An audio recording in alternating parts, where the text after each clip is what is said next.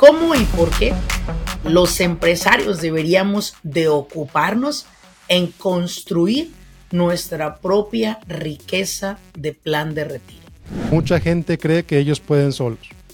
Mucha gente cree que leyendo el podcast, que oyendo al TikTok, que con el vecino, que el compadre, que con eso tienen. La verdad es que no. Si sigues con eso, te vas a quedar igual como estás o hasta peor, porque la mala información te puede crear más problemas?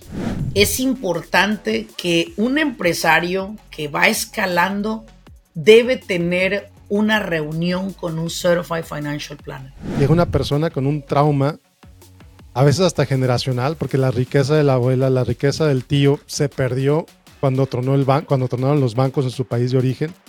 Es que dicen, llegan con una desconfianza absoluta a este país o al país al que se vayan, porque dice, oye, el sistema financiero es una basura, no voy a meter dinero en eso porque mi, familia perdió todo su dinero ahí. Quiere decir que ese yo futuro se lo está llevando la chingada, porque el yo presente se está chingando todo el dinero de la compañía y es ahí donde dices, trabajo, trabajo, pero no me queda.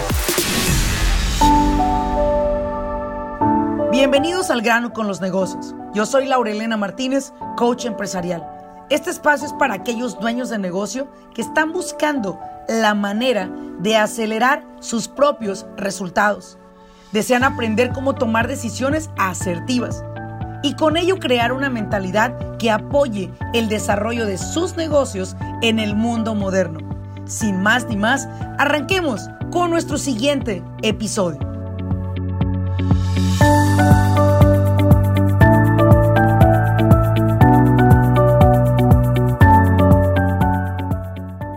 ¿Qué tal a todos? Bienvenidos a un episodio más de Al grano con los negocios. Te saluda Laura Elena Martínez y el día de hoy estoy de manteles largos. Tengo a uno de mis grandes mentores financieros conmigo, una persona que yo admiro bastante.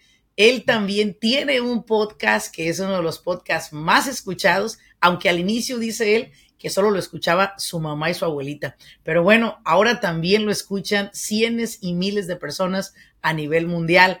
Y bueno, pues Miguel, bienvenida, nuestro, nuestro Certified Financial Planner. Tenemos con nosotros a Miguel Gómez. Miguel, bienvenido a este espacio.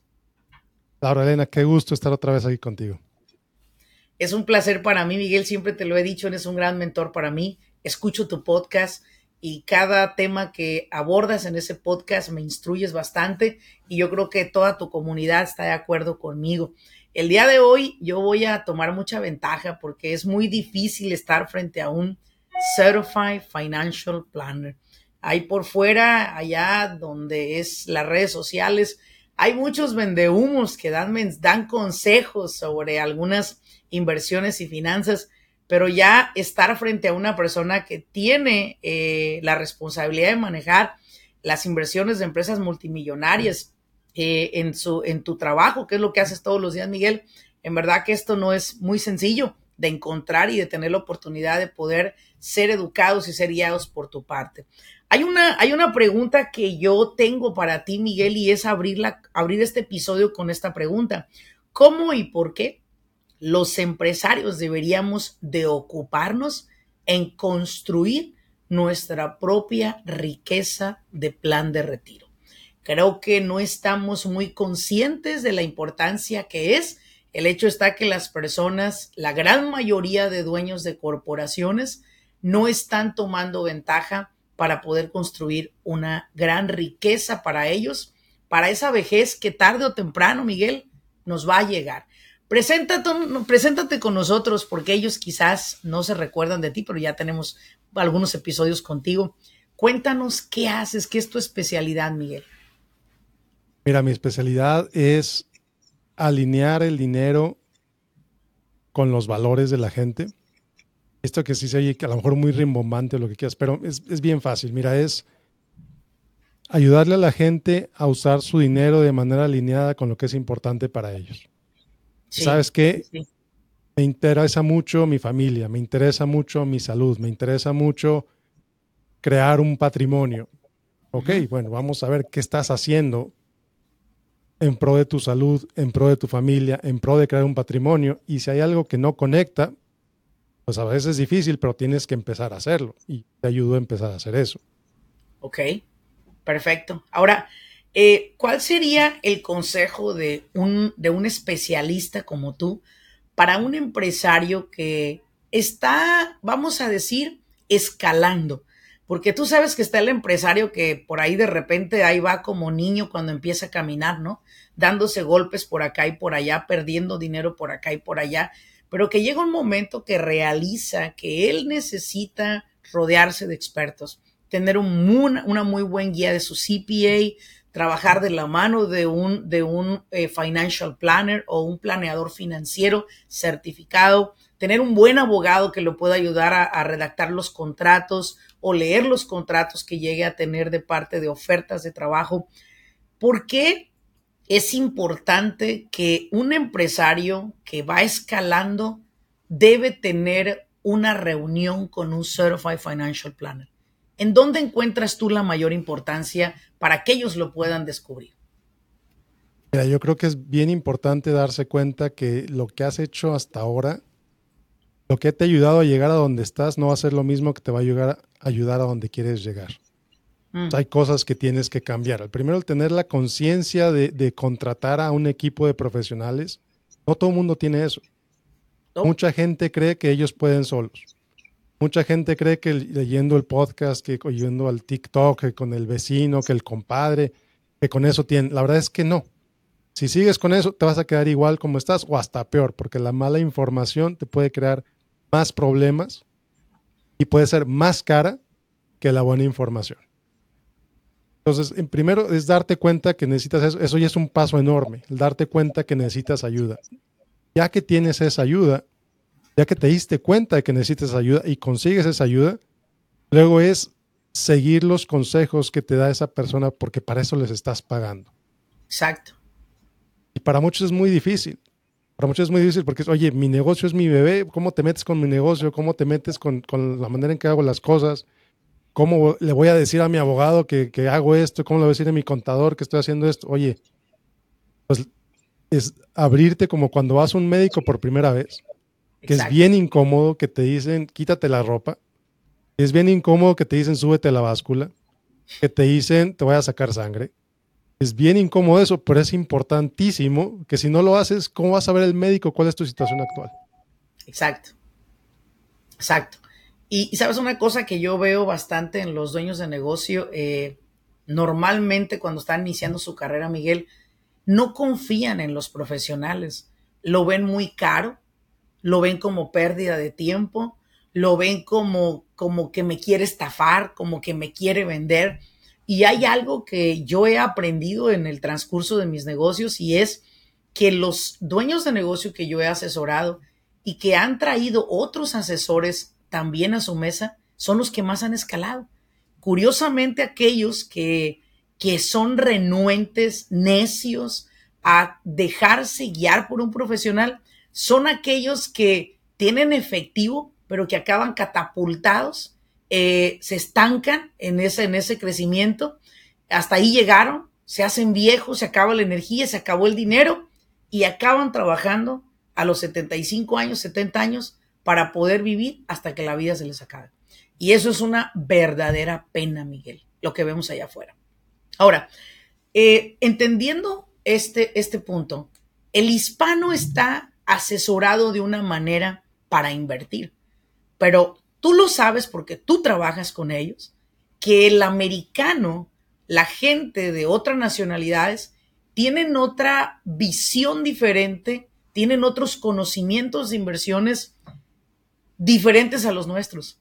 Si yo te dijera esto, Miguel, cuéntame dónde invierten los que verdaderamente son pudientes en este país porque es claro que muchos hispanos que tienen lana no están reconociendo ese tipo de, de, herramientas de inversión. Cuéntanos lo que no sabemos para poder llegar a ser como ellos. Claro, claro, y mira, es bien curioso porque el, el, americano no tiene los traumas, que realmente son traumas culturales que muchos inmigrantes tenemos. ¿Cuántos inmigrantes de, México, de Argentina, de Colombia, de Venezuela no han visto sus ahorros esfumados a veces hasta varias veces, por el sistema financiero de sus países que ha tronado. Es que llega, llega una persona con un trauma, a veces hasta generacional, porque la riqueza de la abuela, la riqueza del tío se perdió cuando, tronó el cuando tronaron los bancos en su país de origen. Así que dicen, llegan con una desconfianza absoluta a este país o al país al que se vayan, porque dice, oye, el sistema financiero es una basura, no voy a meter dinero en eso porque mi, familia perdió todo su dinero ahí. Entonces, ¿qué hacen? Invierten en otras cosas o no invierten. Simplemente tienen una desconfianza tremenda al sistema financiero. Entonces, el americano, eh, la persona que creció aquí, no conoce de eso. Sí, de mm. repente trona un banco, sí, de repente hay, crisis financieras y demás, pero no del nivel sistémico como los hemos visto en, nuestros países de origen. Entonces, y vaya, Miguel, perdón que te interrumpa, y vaya que a través de todas estas plataformas como TikTok y Instagram y todas ellas, se han dedicado muchas personas a sembrarle temor a otros.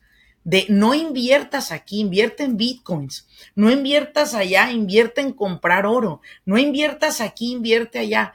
Y el hispano, a pesar de que culturalmente es, es escéptico, también llega a ser muy pendejo porque se deja llevar por la ambición de que aquí nomás inviertes tres y vas a sacar doce. Y tú inmediatamente, pues somos buenos para la matemática, ¿no? Sacamos matemática y decimos, no mames, lo voy a triplicar, mejor lo meto acá. Y les ha pasado, les ha pasado con compañías de, de, de, de Bitcoin, les ha pasado con monedas virtuales, les ha pasado hasta en las pinches cundinas que luego arman por ahí las bodegas donde trabajan y se los han chingado. Y yo digo, a pesar de todo eso, sigues invirtiendo en cundinas o en tandas, como le llamen, ¿no? Eh, a pesar de todo, sigues prestándole dinero a tu compadre, a tu hermano, a tu primo. A pesar de todo, siguen invirtiendo en pinches multiniveles que, que te dicen que inviertes 700 y vas a sacar 5 mil en un mes. O sea, sí somos escépticos pero también somos ambiciosos pendejos y eso hace que vayamos error tras error. También es cultural esa parte, porque buscamos todo rápido.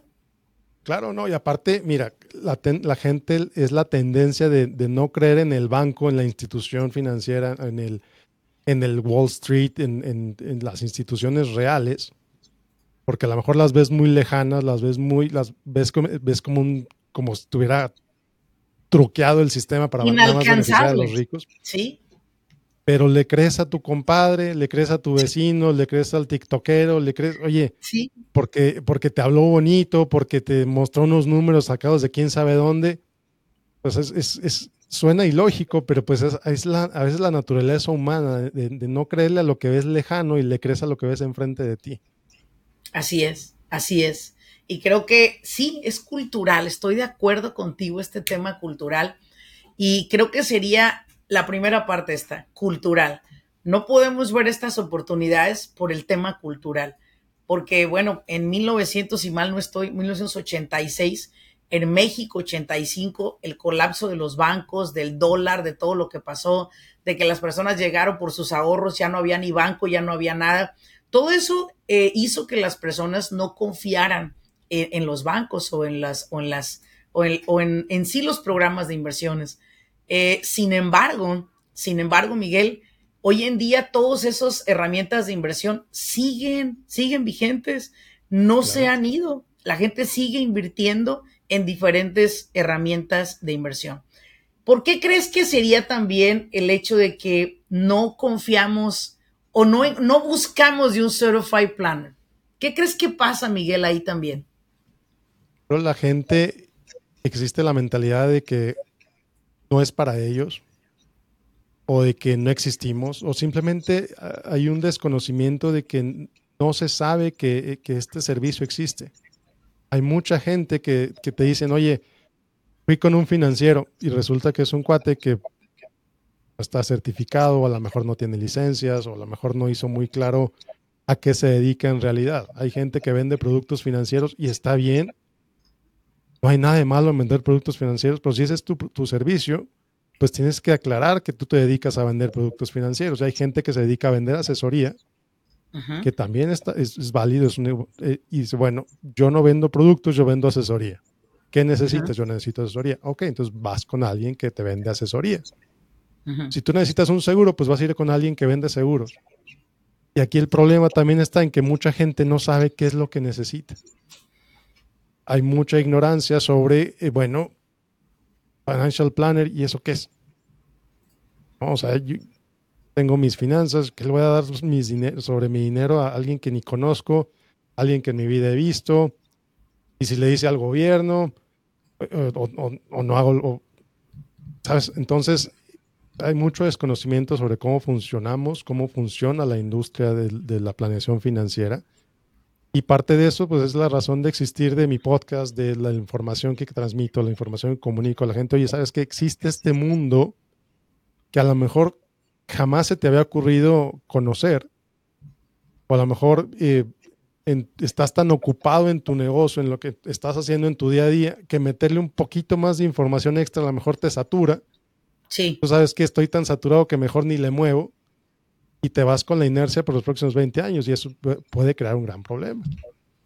Ahora que sabemos que todo este tema en realidad de las inversiones es cultural, vamos a pasarnos al siguiente punto, Miguel, si me lo permites, y es que también eh, las personas hoy en día nos dejamos llevar mucho por lo que está pasando en, los medios, ¿verdad? Un banco se colapsó y por ende, a otro día todas las personas querían sacar el dinero del banco, porque todos los bancos iban a colapsar. Y al parecer muchas personas lo hicieron, lo cual muchos bancos dijeron, oye, pues qué onda, esa lana no, no te la deberías de llevar así, no, sí la quiero, mi es mía y la puedo llevar a donde yo quiera, ¿no? Entonces, bueno, sí es tuya, ¿no? Pero no era la manera de hacerlo. Y hubo personas inclusive que me llamaban a mí, ¿qué piensas de los bancos? Y yo decía, tranquilos, o sea, eh, no por, y esta, esta lección me la dio un niño el fin de semana, dice, no por haber cometido un error una vez, no quiere decir que lo voy a cometer todo, a cometer todo el tiempo. Entonces, por la razón que haya sido que este banco, que está precisamente en California, sufrió ese colapso, no quiere decir que todos los otros bancos se van a ver igual o que todos los productos financieros se van a ver afectados. ¿Qué nos podrías tú decir, si nos pudieras educar un poco en ese tema, Miguel? ¿Qué nos podrías decir para que la gente pudiera comprender lo de los bancos, lo que ocurrió con los bancos? Porque eso es algo que ha sido que la gente ya no quiere ni comprar un seguro de vida porque sabrá si ese banco vaya a desaparecer también. Claro. Claro, y, y bueno, suena razonable, ¿no? Preocuparse cuando ves que un banco tronó y luego ves que la manera en que el gobierno lo rescató y a final de cuentas, sí, unos cuantos perdieron dinero, pero pues eran gente que tenía, eran los dueños del banco los que a final de cuentas Claro, fueron los que perdieron. Y aparte sabemos que no van a pagar taxis por los siguientes 40 años. Exacto, exacto. Entonces estructuran sus finanzas de manera tal que en lugar de que sea un problema para ellos, les beneficie en el largo plazo. Claro. Y es lo que decíamos hace un rato, de cómo piensan los ricos contra cómo piensan los no ricos, ¿no? en lugar, sí, se van a, van a perder un dinero, por supuesto que pierden dinero, pero les va a ayudar financieramente. Claro. Eh, entonces, ¿qué pasó con este banco? Bueno, resulta que este banco invirtió en instrumentos de muy largo plazo, instrumentos de muy largo plazo que bajaron de valor, que las tasas de interés subieron, y de pronto la gente quiso sacar su dinero del banco, quisieron sacar más de lo que el banco tenía en reserva, entonces el banco se vio obligado a vender esas cosas que, que bajaron de valor. Como bajaron de valor, el valor de los activos del banco bajaron todavía más y fue como un, como una espiral, eh, como una espiral que como perdieron dinero, entonces sacaron más dinero, como sacaron más dinero, perdieron más dinero y hasta que llegó a cero. Entonces, ¿quién se debe preocupar de eso? Mira, los bancos tienen cobertura, el gobierno ofrece a los depositarios en los bancos coberturas, llaman FDIC, Federal Deposit Insurance Corporation. Si tú tienes dinero en un banco, tú estás cubierto. La cantidad mínima son 250 mil dólares. Entonces, de entrada, si tienes menos de 250 mil dólares en el banco, no te preocupes, no pasa absolutamente nada. Ok. Si tienes más de 250 mil dólares, pues entonces hay otras cosas que puedes hacer.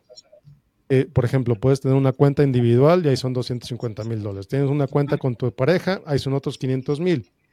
Tienes una cuenta con tu hijo, ahí son otros 500 mil. Entonces, de pronto, en lugar de tener cobertura por 250 mil, tienes cobertura por un millón 250 mil dólares en el mismo banco.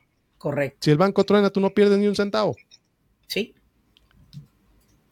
Ok. Entonces, la gente, se, el pánico viene por la falta de información.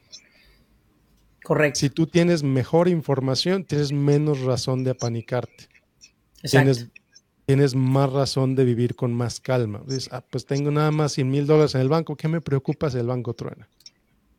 No debería preocuparte, porque tú, el momento que el banco truena, el, el, gobierno de Estados Unidos va a entrar y decir, ok, tú tenías 100 mil dólares, aquí están. No pasa absolutamente nada. Perfecto, perfecto. Ok, ahora otro punto importante que tú nos pudieras eh, alumbrar un poco con este tema y es esto. Miguel, hace alrededor de unos 17 años a uno de mis negocios llegó un Certified Financial Planner que venía de la ciudad de Long Beach, California. Y recuerdo que cuando él me explicó y se introdujo conmigo qué era lo que él hacía, me enseñó su licencia, todo su número y todo, y empezó a explicarme en sí lo que él hacía por los empresarios. Tocaba puertas el tipo, tal cual. Lo recuerdo muy claramente, Arturo Martínez. Y este hombre ayudaba a muchísimos empresarios a que su, su dinero, sus ganancias fueran bien invertidas. Dinos tú qué haces por un empresario, cómo lo apoyas. Yo entiendo que es basado en sus valores, su calidad de vida, que es lo que él está buscando, pero ¿qué son los instrumentos que tú le aconsejarías a un hispano que está facturando arriba de 500 mil dólares de ventas con un retorno de inversión de un 35% y que sale el año con ganancias normalmente, ¿sí? Pero que está buscando entender ¿Cuál es el pinche juego que los gringos usan? O la gente que entiende que está educada en, este, en esta área de inversiones. Cuéntanos un poco de eso, Miguel. Claro, con mucho gusto. Mira, es entender primero cuánto de, de, ese, de ese dinero que te queda a ti. ¿Cuánto dinero usas para vivir? pues te quedaron de esos 500 mil que usas, a lo mejor gastas 250 mil para vivir 100 mil para impuestos, te quedan 200 mil. Ok, ¿a dónde se van esos 200 mil cada año? Bueno, pues entonces a lo mejor me dices, no, pues no sé a dónde se van. O a lo mejor los meto al banco, o a lo mejor los... No sé qué hacer con ellos. Entonces la, la persona que me dice, no sé qué hacer con ellos, es la persona que más necesita ese tipo de asesoría. bueno, vamos a determinar qué vamos a hacer con ese dinero. La segunda persona que necesita más asesoría es, dice, es la que dice, no tengo ni idea de dónde se me va el dinero. Ok, vamos a averiguar. Resulta que a lo mejor tu vida es más cara de lo que tú creías que era. Y eso es muy común, ¿eh? sobre todo en estados como California, donde la gente cree que gasta 100 mil y en realidad gasta 250 o 180 mil. Dice, oye, espérate. Sí, se vive una vida eh, de superlujos acá, ¿no? Claro. Claro, eh, o a lo mejor para aparentar, o a lo mejor por lo que tú quieras. Eh, y no se dan cuenta cuánto están gastando en realidad. Entonces, bueno, es un, enfoque, bueno, vamos a ver cuánto estás gastando en realidad para ver cuánto puedes ahorrar. y, a final de cuentas, el ahorro para el futuro, para el retiro, para la quinceañera de la hija, para expandir tu negocio, para lo que tú quieras, el ahorro para el futuro no es más que tomar de tu yo presente tomar de tu yo presente y ponerlo en un lado, para que tu yo presente gaste menos, para que tu yo presente tenga menos dinero disponible ahorita, para que se lo prestes a tu yo futuro, para que tu yo futuro lo pueda usar de otra manera. Y es aquí donde Miguel causa una gran controversia el hecho de que le dices a un dueño de negocio, señor, señora, póngase bajo nómina, páguese usted sus honorarios, ya que si usted no se paga honorarios por su trabajo, usted está tomando dinero de la empresa. Quiere decir que ese yo futuro se lo está llevando la chingada, porque el yo presente se está chingando todo el dinero de la compañía y es ahí donde dices, trabajo, trabajo, pero no me queda. Entonces, no hay una, yo creo que aquí lo que yo veo desde mi, de mi punto de vista como empresa de, de contabilidad, veo mucho, Miguel, porque nos toca organizarle las empresas a los dueños de negocio, veo que no se pagan, que de la tarjeta de la compañía se paga la tienda Rose, se paga la tienda del el restaurante Dennis, la hamburguesa del in los, los útiles escolares de los niños, los uniformes, el viaje a, las, a, a Hawái, a México, todo de la compañía. O sea, a final del día, tu empresa no está construyendo verdaderamente a través de ningún instrumento una inversión para ese yo futuro, lo cual el yo futuro acaba cansado, viejo, cansado, ojeroso y sin ilusiones, como, decía la, como dice la canción, ¿no? Y aparte, pues sin energía, porque ¿con qué energía piensas ir a crear lo que creaste a los 40 años? Es imposible retroceder el tiempo. Entonces, creo yo que todo parte entonces, como lo dices tú, desde la disciplina y desde la administración. Claro, claro, y, y olvídate que si no te pagas un sueldo, quiere decir que no estás contribuyendo al sistema del seguro social. O hay gente que dice, me quiero pagar lo menos posible. Ok, págate lo menos posible. Quiere decir que vas a pagar lo menos posible en impuestos del seguro social. Quiere decir que vas a recibir un beneficio prácticamente nulo. una persona promedio, una persona promedio que trabaja, que tiene un sueldo, lo que tú quieras, puede esperar reemplazar tan solo el 30% de sus ingresos a través del seguro social. 30%. Entonces imagínate, si estás subreportando ingresos, si tienes ingresos reales de 250 mil y nada más le dices al gobierno, vamos a decir 150 mil, tienes ingresos de 150 mil y le dices al gobierno que tus sueldos son 40, pues tu pensión del Seguro Social va a estar basada en 40. Te van a dar para vivir lo que gana alguien de 40 mil al año. ¿Verdad? Eso es lo que te va a regresar. Es, muy poco. No te va a alcanzar. Claro, entonces si es el 30% de eso, si tú ganas 150, le dices al gobierno que ganas 40, el 30% de 40 va a ser tu pensión del Seguro Social, 12 mil dólares al año. ¿Puedes vivir con mil dólares al mes? No creo. Claro que no. No, ok. Lo estamos captando. ¿Y cuáles serían los otros instrumentos en los que los ricos invierten? Mira, hay tantísimas cosas, la bolsa de valores, hay instrumentos seguros, instrumentos de deuda, por ejemplo. Y aquí podemos hablar de, podemos pasar tres horas hablando de diferentes instrumentos de inversión, pero en pocas palabras, existen, tres tipos. Existe la inversión en la bolsa de valores, que es tú vas y compras pedacitos de empresas, acciones de empresas. Existen instrumentos de bajo riesgo o de, o de, instrumentos de deuda en el cual tú le prestas dinero a gobiernos, a empresas, a ciudades, a condados, incluso a países, tú les prestas dinero y ellos a cambio te pagan interés y después de cierto tiempo te regresan tu principal. Okay. Esos son los instrumentos de deuda. Los terceros instrumentos son los que le llaman inversiones alternativas y ahí puedes hablar de bienes raíces, puedes hablar de metales preciosos, puedes hablar de, cosas muy exóticas inclusive. Entonces, una persona construye un portafolio de inversión usando esos tres bloques o piezas de Lego, por ejemplo, usa esos tres bloques dependiendo de, de cuándo vas a necesitar ese dinero, de cuánto riesgo puedes tomar, de, de cuánto dinero vas, de cuánto dinero dispones, por ejemplo. Entonces crea una mezcla específica a tus necesidades y de acuerdo a lo que tú necesitas, de acuerdo a tu situación de vida, de acuerdo a dónde estás, a, dónde, a lo que quieres lograr, etcétera, es como se crea ese portafolio de inversión. Ahora, ese portafolio de inversión puede estar dentro de diferentes tipos de cuentas que se llaman vehículos de inversión. Hay cuentas después de impuestos, hay cuentas antes de impuestos. Pues también es otro tema que nos podemos hablar horas inclusive, dependiendo de tu situación fiscal, dependiendo de tus ingresos, dependiendo de, de dónde estás en tu vida, va a haber situaciones en las que te conviene más una cuenta después de impuestos, va a haber otras situaciones en las que te conviene más una cuenta antes de impuestos Va a haber situaciones donde necesitas armar un, portafolio de muchos tipos de cuentas para beneficiarte al máximo.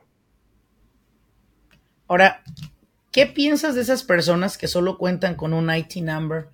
¿Hay oportunidad para ellos en este tipo de bloques de inversión?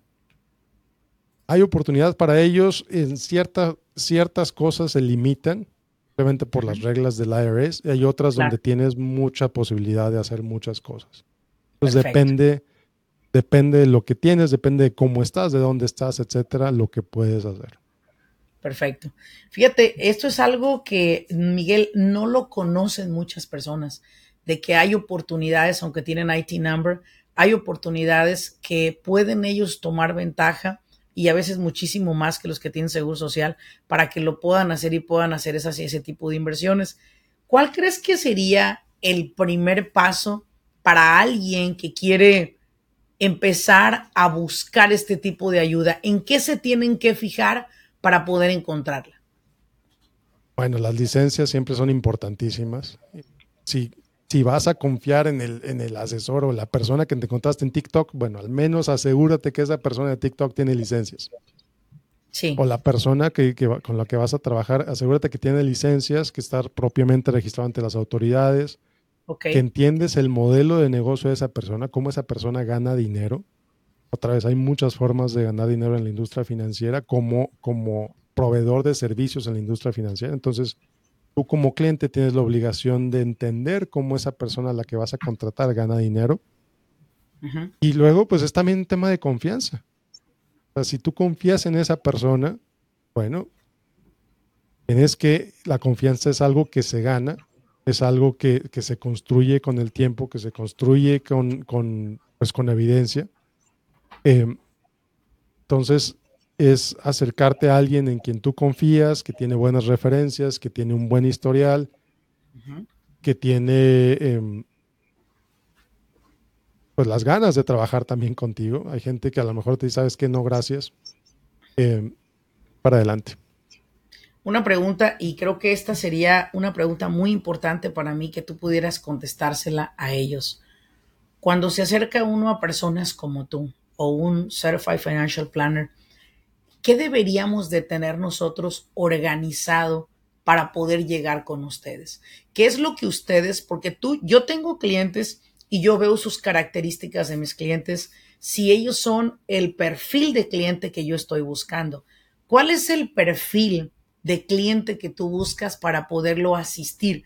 Porque también yo creo que ustedes, en la industria en la que están, lo que quieren es ayudar, pero que la gente se deje ayudar se deje asistir, ¿no? Porque no están aquí para hacer una prueba de poderes o ver quién sabe más o a ver quién tiene culturalmente más cerrada la cabeza, no, sino es qué es lo que ustedes buscan en nosotros como clientes para podernos también aceptar como sus clientes. ¿Qué es lo que buscas?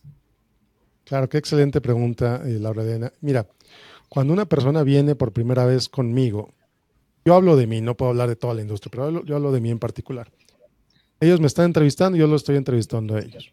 Entonces, ¿qué busco en ellos también? La primera cosa es si es alguien que está dispuesto a recibir asesoría. Perfecto. Eso es importantísimo. Si, si quieres recibir asesoría, pues para eso estás pagando, ¿no? Pero hay gente que nada más va como a buscar a alguien que como que facilite, como que le diga que sí a todo. Oye, Miguel, quiero invertir en esto. Ah, claro que sí. Oye, Miguel, quiero invertir. Oye, ¿qué te parece hacer esto? Me parece muy bien, cliente. Usted me No. Entonces, un verdadero asesor te va a tener que decir, señor, lo que usted quiere hacer es muy mala idea. Sí. O señor, yo le recomiendo que haga esto porque si no hace esto puede pasar esto, esto y esto. Eh, entonces, hay, gente, y te lo digo con claridad, he conocido a otros asesores que su única misión en la vida es decirle que sí al cliente porque se le dicen que no, pues tienen miedo que se pierda, tienen miedo que, pierdan la comisión, el ingreso, etcétera. Pues no, ese no es un asesor real. Entonces, que esté dispuesto a recibir asesoría, que esté dispuesto a que le digan que no, que esté dispuesto a que le digan verdades incómodas también. Claro. Eh, también que, pues con toda claridad te digo, Lorena, que tenga los recursos para pagar nuestros fees. Yo soy el primero en decirte que yo no soy barato. Eh, me he comparado con la industria, a lo mejor está más o menos promedio mis costos comparados con la industria, pero si es alguien que nunca ha pagado por asesoría financiera, cuando ve el número va a decir, ay, está Se le va a hacer mucho, se le va a hacer mucho, ¿sí? Perfecto. Ahora, otra cosa, otra cosa como para, para cerrar este, este episodio es el siguiente. Eh, cuéntanos unas dos historias de personas, claro, en una versión corta, de personas que tú has asistido para poder construir esta riqueza que ellos estaban quizás buscando, pero no sabían cómo, llegaron contigo y los pudiste guiar, porque de hecho yo te conocí a ti por un cliente en común.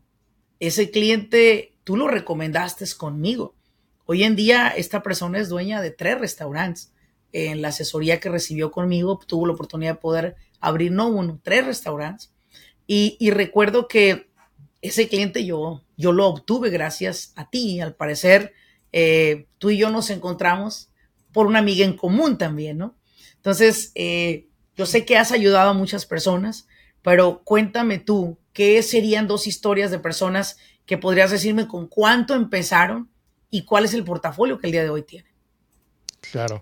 Ah, bueno, por temas de confidencialidad no puedo decir detalles específicos, pero por claro que no. Eh, tenemos un, y estamos muy orgullosos de un cliente que era una, una tienda, típica tienda de, mexicana de productos. Sí. Que no tenían, eh, nunca habían invertido. Y ahora, 10 años después, con la, con la asesoría que han recibido de un equipo de asesores, contador, asesor financiero, abogado, pues tienen un portafolio multimillonario. Que de otra manera no habrían tenido. Gente también que ha, perdido dinero a través de divorcios. Lo pierden todo. te puedo decir que gracias al trabajo que hemos hecho en conjunto han podido construir otra vez algo de riqueza. Tienen algo y estoy muy contento de un cliente que me dijo, Miguel, esta casa que me voy a comprar gracias a ti, porque tú me, tú me dijiste que yo la podía comprar, que tú me hiciste creer que yo tenía el dinero yo creía que no tenía el dinero y, en realidad sí lo tengo. Esta casa es tuya, Miguel. Claro que no es mía, pero es gracias a la, asesoría que yo le di que pudo comprar esa casa. Sí. Y creo que, creo que hoy en día me lo dijo una persona que yo entrevisté en este podcast y me lo dijo muy claro. Me dijo Laurelena, Eduardo Sánchez me dijo, Laurelena, las personas, los hispanos, no, no carecemos de conocimiento carecemos de seguridad. Y al no tener la seguridad, no nos movemos más adelante. Desconfiamos de todo y de todos. Creemos que todos nos quieren hacer daño y vivimos con, una, un escudo protector. Pero si tan solo nos quitáramos ese escudo, si tan solo nuestra seguridad subiera, si tan solo confiáramos en los que nos quieren guiar y apoyar, estaríamos en otro nivel. Él también tiene un, un despacho contable.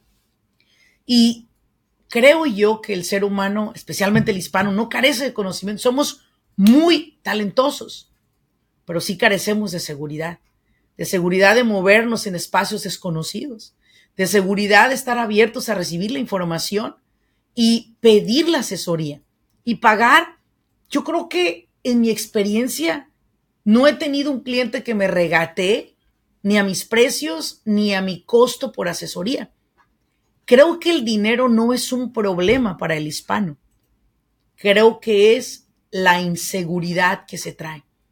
Y esa inseguridad es la que hoy en día ha servido de barrera para muchas personas.